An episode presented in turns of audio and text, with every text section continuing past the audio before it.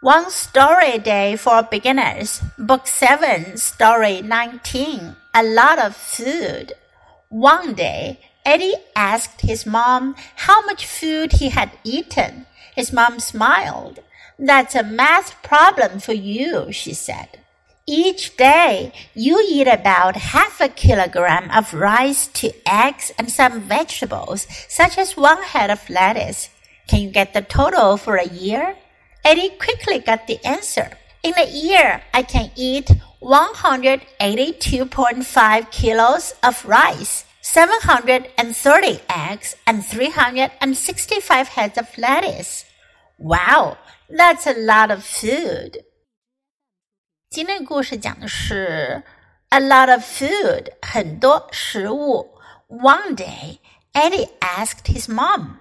有一天，艾迪问他的妈妈。 how much food he had eaten. 他吃了多少食物？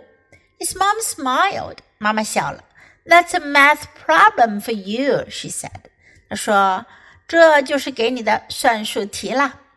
Each day you eat about half a kilogram of rice, two eggs, and some vegetables, such as one head of lettuce. 每天你吃大概半公斤的 rice 米饭。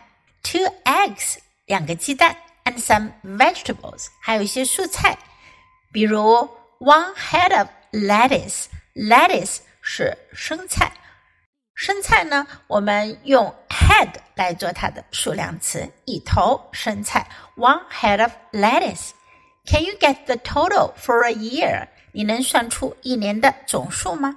Eddie quickly got the answer。艾迪很快就算出了答案。In a year。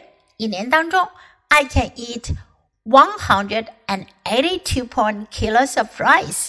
我能吃掉一百八十二点五公斤的米饭，seven hundred and thirty eggs，七百三十个鸡蛋，and three hundred and sixty-five heads of lettuce，还有三百六十五颗生菜。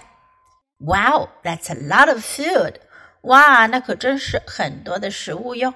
事实上，我们每天所吃的食物可还不止这么一些哟。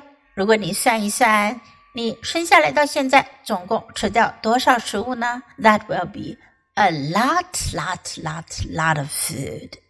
Now listen to the story once again. A lot of food. One day, Eddie asked his mom how much food he had eaten. His mom smiled. That's a math problem for you, she said.